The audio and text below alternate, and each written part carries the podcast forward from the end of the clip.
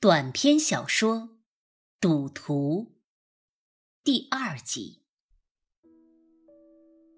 王学章如同一位大势已去、晚年寂寞的君主，而王小满则是相伴了几十年的贴身太监。作为唯一的陪他扮演活在过去鼎盛时期的角色，王小满。和这位被架空的君主是很好的搭子，但王小满千思万考，不知道为何如今他和父亲只能以这样的角色相伴。不，不只是父亲，连同所有的兄弟姐妹也是一样。他们在一起最和平的时光，就是在偶尔提起的。童年时代，那是没有办法的事儿。王小满觉得自己注定是要众叛亲离，三十年前他就预料到了，但他也没什么可心虚的。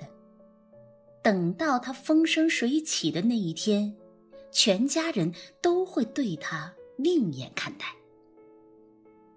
王小满这种蛮暴的东山再起的决心，在姐姐王丽春看来，是他身上最危险之处。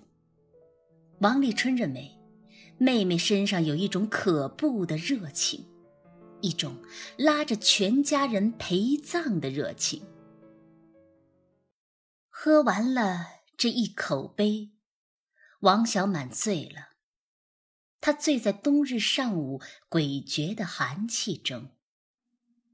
不过，这醉里颇有些得意，因为毕竟他是报复了他们。谁让他们瞧不起他？谁让他们都不相信他能赢？当姑娘时的王小满，要比她同时代的女性风光旖旎的多。当然，王小满当了一辈子的姑娘，她没有出嫁。在那个物质匮乏的年代，王小满生活中的种种侧面总是保障的令人吃惊。八十年代，很多圣地还没有成为景区的时候，他就会到处旅游观光。九十年代。他会去广东蛇口扫货，回到家带来并未回归的香港的盛大消息。同时被带回来的还有一些非常时髦的东西。他穿上黑色貂皮大衣的时候，仿佛下一秒就会变成要拔枪的美女蛇。后来，王小满的脸上出现了一种异样的表情。那是在一九九四年的秋天，王小满第一次挽着小芳的手臂进到王家的时候，给王家人吓了一跳。小芳和黎明长得太像了，而且更要命的是，他把黎明脸上那股老实劲儿也像到了。有的男人虽然英俊，但是脸上有股子邪气。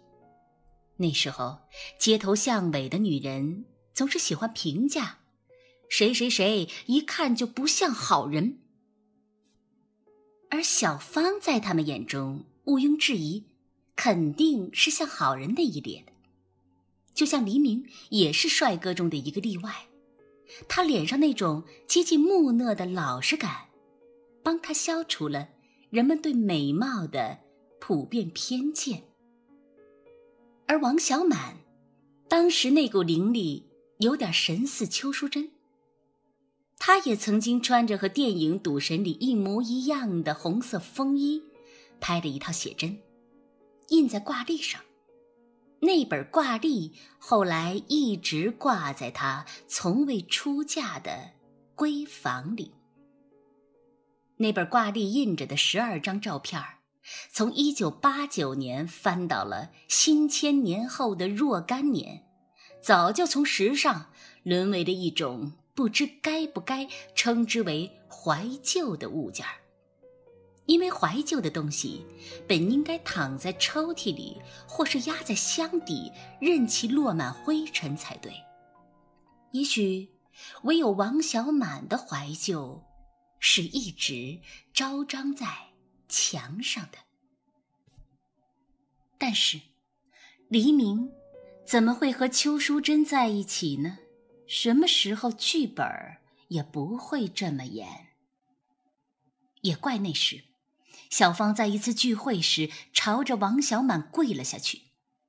小芳这一跪，堪比和平年代的冲锋陷阵，冲了个空。这一冲，也冲到了王小满日渐壮大的理性。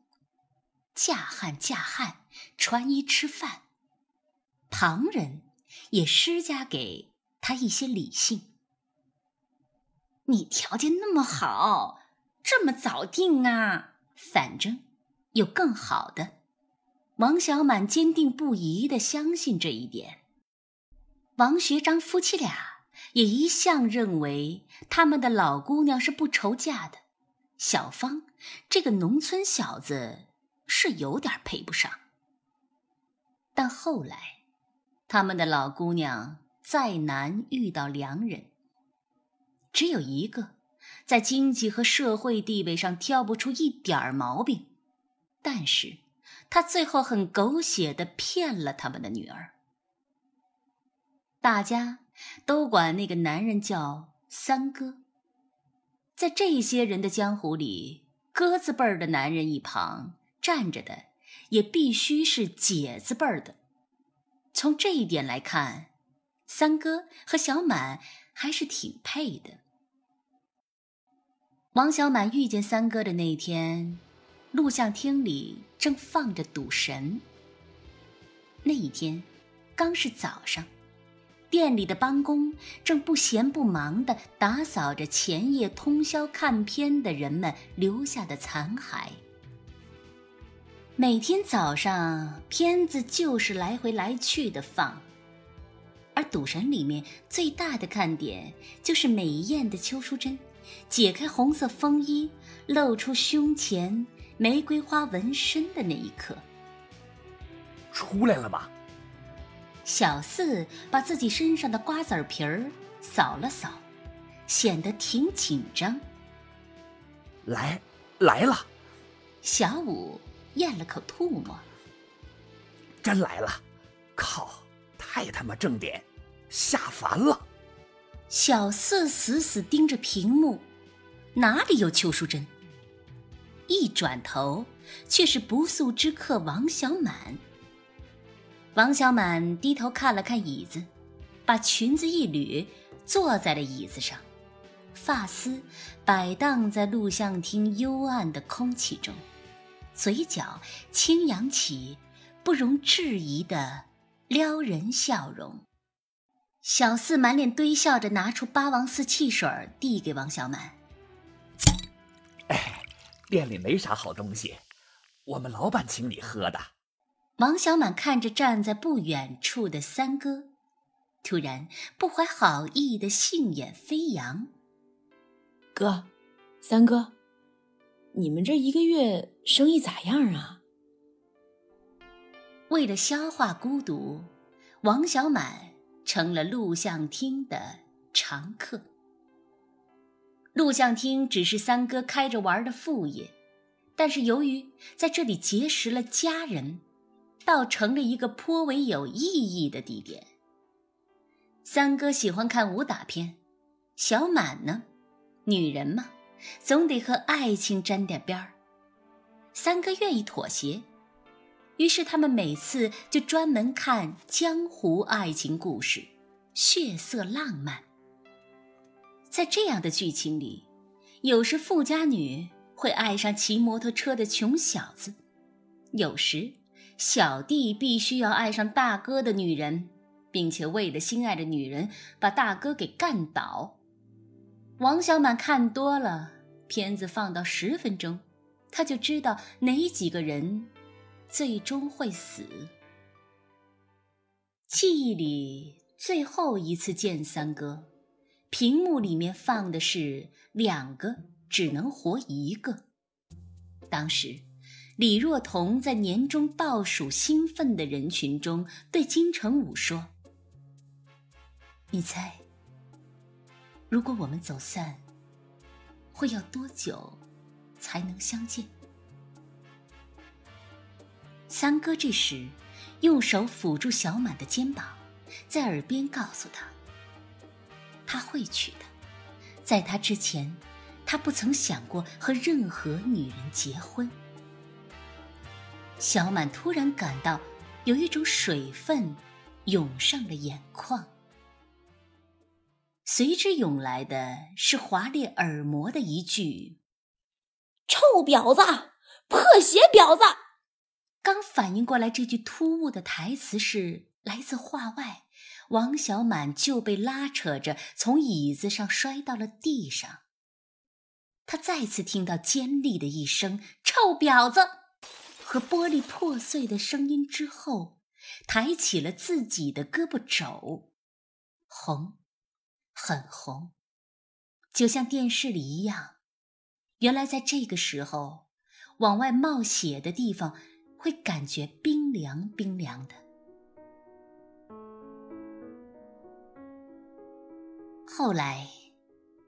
据相关知情人士说，录像厅并非这场风波的主要战场。王小满被堵在家门口的小巷子里，被那个女人抓着一头大波浪就往墙上撞。那是一面马赛克墙，头磕在上面绝对要比平墙要痛。也不知道是不是那个女人算计好的。不过，据说小满也没有完全任人宰割。当时，王小满一只手抓起那个女人额头前的短发，抡起了另外一只手，足足抽打了对方十几个耳光。王小满的嘴巴也同时开工，他极尽嘲讽地甩给那个女人一句：“自己家的公狗咋不看好呢？”王小满披头散发的往家走，遇到一只狗，将自己脖子上的白金项链摘下来，系在了这个流浪的小畜生身上。那是三哥送给他的，花了大价钱。但是不重要了。这么长时间，他连这个人究竟是做什么的？有没有家庭，真实姓名是什么都不知道，就已经暗暗的将自己赌给了他。这个剧情，王小满泡录像厅挺久，可从来没看过。后来那家录像厅盘给了小四和小五，王小满再也没去过。此后，王小满愈加专注于事业的开发。爸妈也许就是不想让我嫁人，不嫁人伺候他们也方便。五十多岁的王小满想起往事，如此下结论：他一向是不会后悔的人。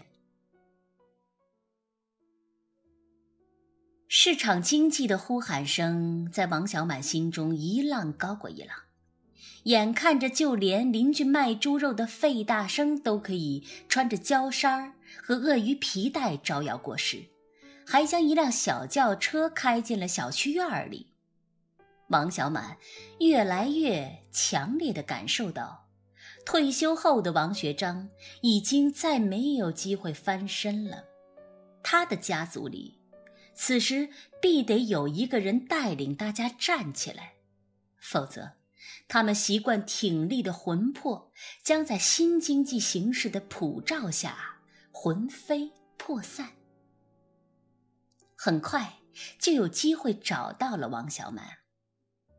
那个珠光宝气来自广州的女人，五只手指上都戴着戒指，张开手的时候。好像手指之间存在着类似压谱的组织，以至于王小满伸出手的时候被硌得印象深刻。